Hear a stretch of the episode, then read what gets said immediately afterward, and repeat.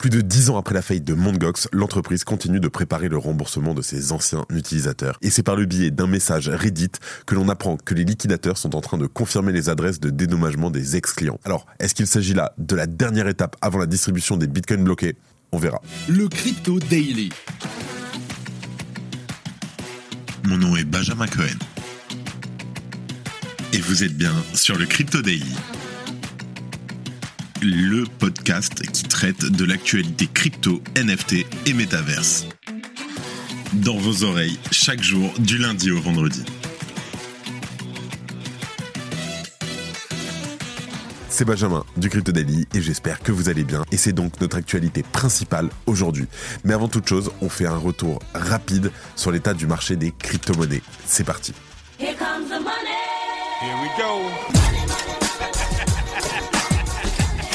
Ça fait plaisir, le marché a repris des couleurs en ce milieu de semaine. On a un Bitcoin qui augmente légèrement de 1,12% et qui se rapproche des 40 000 dollars. L'Ethereum de son côté continue lui de baisser avec une chute de 2,56% sur les dernières 24 heures pour un prix de 2236 dollars. Le BNB est en perte de 4%, le Solana observe une hausse une belle hausse même disons de 6,3%. Le XRP et l'ADA stagnent avec une hausse respective de 0,01% et de 0,52%. L'ADA suit lui la même trajectoire avec une légère hausse de 0,52% tandis que le Dodge gagne lui 1,95%.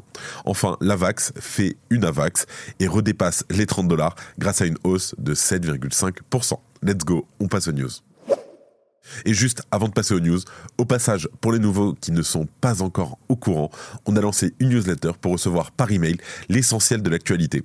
Alors, ça vous permet de recevoir également des liens pour approfondir les informations. Je vous assure, c'est gratuit et vous pourrez retrouver le lien en description de ce podcast. Attention, il y a aussi la newsletter NFT qui est gratuite encore pour quelques jours. Donc profitez de l'occasion pour vous inscrire et pour pouvoir profiter de la newsletter hebdomadaire du Crypto Daily sur les NFT. Allez, on passe aux news. Alors, en première news, les créanciers de Mondgox s'apprêtent à être remboursés. Pour rappel, en 2013, il y a 11 ans maintenant, Mondgox, alors la première plateforme d'échange de crypto-monnaies au monde, déclarait faillite à la suite d'un piratage de ses portefeuilles. Alors cet incident avait entraîné la perte de 80 000 bitcoins, ce qui équivaut aujourd'hui à, attention, 3,12 milliards de dollars au cours actuel, ainsi que le blocage de 140 000 BTC, dont la valeur est aujourd'hui estimée à plus de 5,4 milliards de dollars.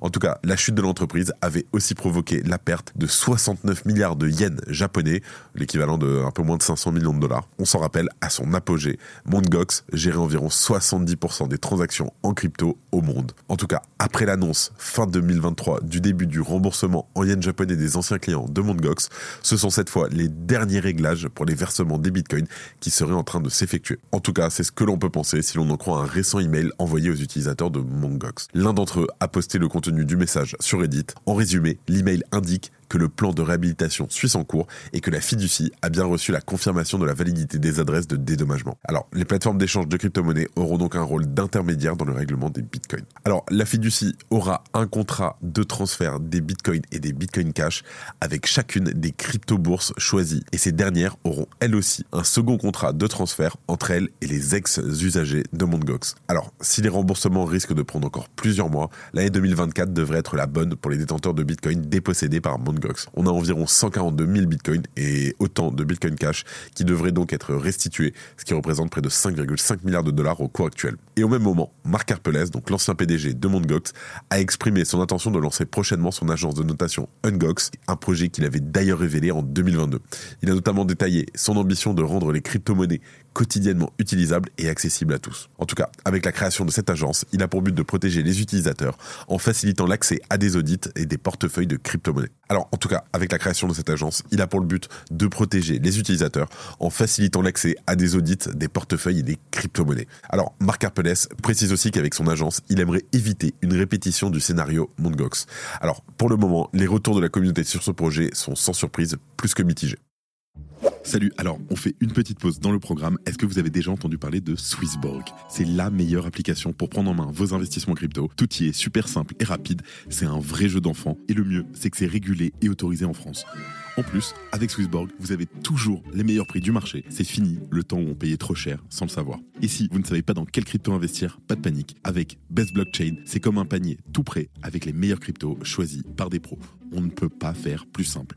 Attention offre exclusive en ce moment. Inscrivez-vous dès maintenant avec notre lien qui s'affiche maintenant et recevez immédiatement un ticket à gratter 100% gagnant et empocher jusqu'à 100 euros instantanément. Alors, qu'est-ce que vous attendez? C'est le moment de rejoindre Swissborg et d'investir dans les crypto-monnaies en toute sérénité. Cliquez, inscrivez-vous et lancez-vous dans l'aventure avec Swissborg. Alors, en deuxième news, attention, une vague de phishing est en cours. Alors, on le voit depuis quelques jours, une nouvelle vague de phishing dans l'écosystème des crypto-monnaies et pas des moindres est présente. L'enquêteur on-chain Zach XBT a rapporté sur son canal Telegram que plusieurs des projets de premier plan comme par exemple Wallet Connect, Token Terminal ou encore D.Fi s'étaient vus usurper leur identité. Il s'agirait d'une campagne de mail visant à voler les fonds de leur cible. Et toujours selon Zach XBT, presque 600 000 dollars auraient déjà été dérobés grâce à ces mails frauduleux qui ont également usurpé l'identité du média Cointelegraph. Alors, toutes les entreprises dont l'identité a été usurpée dans le cadre de cette campagne de phishing ont communiqué sur X afin d'avertir leurs utilisateurs de la fraude en cours. Et selon D.Fi, la faille proviendrait de chez MailerLite, donc un tiers de messagerie qui est utilisé par l'ensemble des projets concernés. Je cite Nous déplaçons déjà nos bases de données vers un autre fournisseur pour garantir une sécurité accrue de nos utilisateurs. Alors actuellement, un travail qui a été coordonné par le tweetos Sam Cizison, donc S-A-M-C-Z-S-U-N, et des équipes de Metamask, a permis de blacklister le nom de domaine concerné afin surtout de limiter les dégâts auprès des utilisateurs qui ont été visés par le lien frauduleux. Alors la technique est très simple, les utilisateurs reçoivent ce mail frauduleux, je cite, Nous sommes ravis de partager avec vous une nouvelle passionnante qui ne manquera pas de susciter votre intérêt. En tant que membre de notre communauté, nous voulions vous informer personnellement de la prochaine distribution de token Termina Beta Access Airdrop. Malheureusement, après avoir cliqué sur le lien, les utilisateurs sont invités à relier leur portefeuille au site promettant un airdrop. Évidemment, aucun token n'est versé et les wallets concernés se font vider en raison du code malicieux placé sur le site. Bien sûr, il n'est absolument pas impossible que cette campagne de phishing continue en imitant d'autres sociétés évoluant dans le Web3. À noter que l'adresse de l'individu recevant les fonds dérobés avait déjà été listée par la plateforme Arkham Intelligence sous le label phishing. Quoi qu'il en soit, et de manière générale, il convient d'être extrêmement vigilant dès lors que l'on connecte son portefeuille sur quelques sites que ce soit.